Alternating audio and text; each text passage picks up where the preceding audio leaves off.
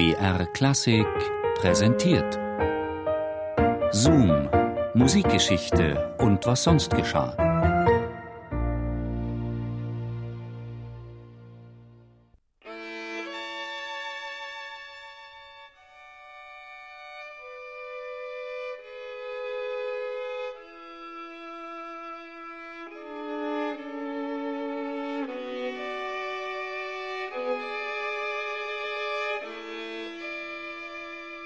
Es war eine Männerfreundschaft der besonderen Art, eine Geistesverwandtschaft mit Seltenheitswert.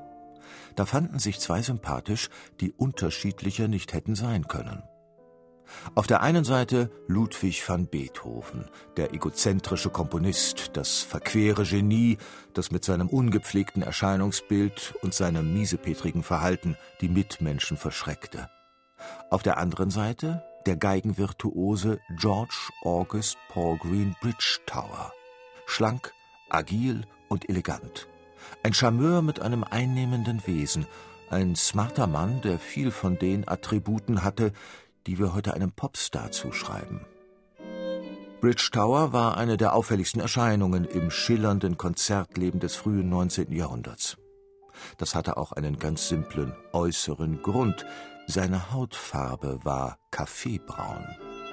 Bridgetower war der älteste Sohn des berühmten Moors August, eines in ganz Europa bestaunten afroamerikanischen Kammerdieners von Fürst Nikolaus I. Esterhazy.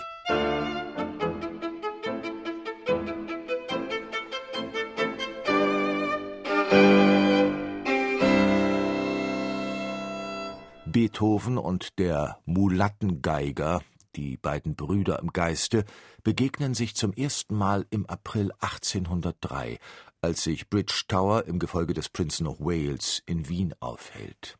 Kommen Sie, mein lieber B., zu Graf Daim, das ist dahin, wo wir vorgestern zusammen waren. Bis dahin freue ich mich im bloßen Angedenken, Sie heute zu sehen. Ihr Freund Beethoven. Bridgetower, Beethovens Lieber B., ist zu diesem Zeitpunkt 23 Jahre alt. Damit ist er neun Jahre jünger als der Komponist und hat bereits eine erstaunliche Karriere hinter sich. Die Mutter aus Galizien, der Vater ein ehemaliger Sklave der Antilleninsel Barbados. Geboren im polnischen Bielsk-Biała, sozialisiert im aristokratischen Ambiente der Fürstenfamilie Esterhazy und damit unter dem künstlerischen Einfluss Joseph Haydns, der George vermutlich sogar unterrichtet hatte. Mehr Multikulti geht fast nicht. Bridgetower ist ein Wunderkind. Zehnjährig sorgt er in Paris mit seiner Violine für Furore. Wenig später geht der abessinische Prinz nach London. Dort ist er regelmäßig in allen bedeutenden Theatern und Konzertsälen zu hören. Mit 14 erhält er den renommierten Konzertmeisterposten im Orchester des britischen Thronfolgers.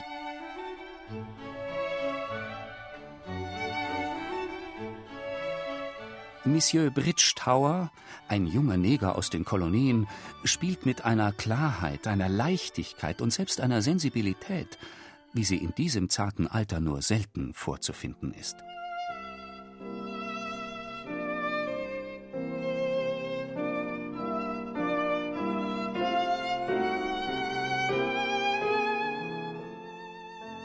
Wien im Jahr 1803. Bridgetower ist ein Mann, der die Gabe hat, andere für sich einzunehmen. So ist der sonst so reservierte Beethoven begeistert von seinem neuen Freund. Da scheinen sich zwei gefunden zu haben, die viel verbindet. Zum Beispiel die Lust an derben Späßen und sarkastischem Wortwitz, aber auch ein tiefes Musikverständnis und künstlerisches Empfinden. Bridgetower muss ein vorzüglicher Instrumentalist gewesen sein. Beethoven ist inspiriert und greift auf eine alte Idee zurück, zu einer brillanten Sonate im konzertanten Stil, zu einem in seiner Dimension gewaltigen, technisch äußerst anspruchsvollem und formal kühnen Werk gegen die Hörgewohnheiten seiner Zeit. Die Uraufführung des heute legendären Stücks findet am 24. April 1803 im Wiener Augarten statt. Beethovens Klavierstimme ist nicht auskomponiert und auch der Geigenpart liegt teilweise nur in Handschrift vor. Immer wieder sind die beiden Künstler gezwungen zu improvisieren. Sonata Mulatica lautet der Titel der Komposition, die in Beethovens Manuskript diese launige Widmung trägt.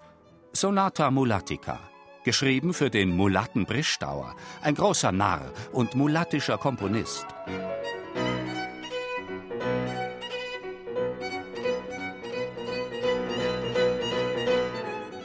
Eine Sonata Mulatica suchen wir heute in Beethovens Werkverzeichnis vergebens. Aus folgendem Grund. Die innige Freundschaft zwischen dem Komponisten und dem schwarzen Geigenvirtuosen war nicht von ewiger Dauer.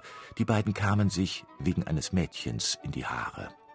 Wutentbrannt tilgte Beethoven Bridge Towers Namen und beschloss, seine Sonate einer einflussreichen Persönlichkeit des Pariser Musiklebens zuzueignen, dem Konservatoriumsprofessor Rodolphe Kreutzer, einem unangenehmen Zeitgenossen, der bei seinen Mitmenschen als intrigant und stinkender Kauz verschrien war. Entsetzlich unverständlich. Kreuzers Meinung über die Kreuzer-Sonate war so barsch wie eindeutig. Der Franzose jedenfalls hat das Werk, das ihn unsterblich gemacht hat, niemals öffentlich gespielt.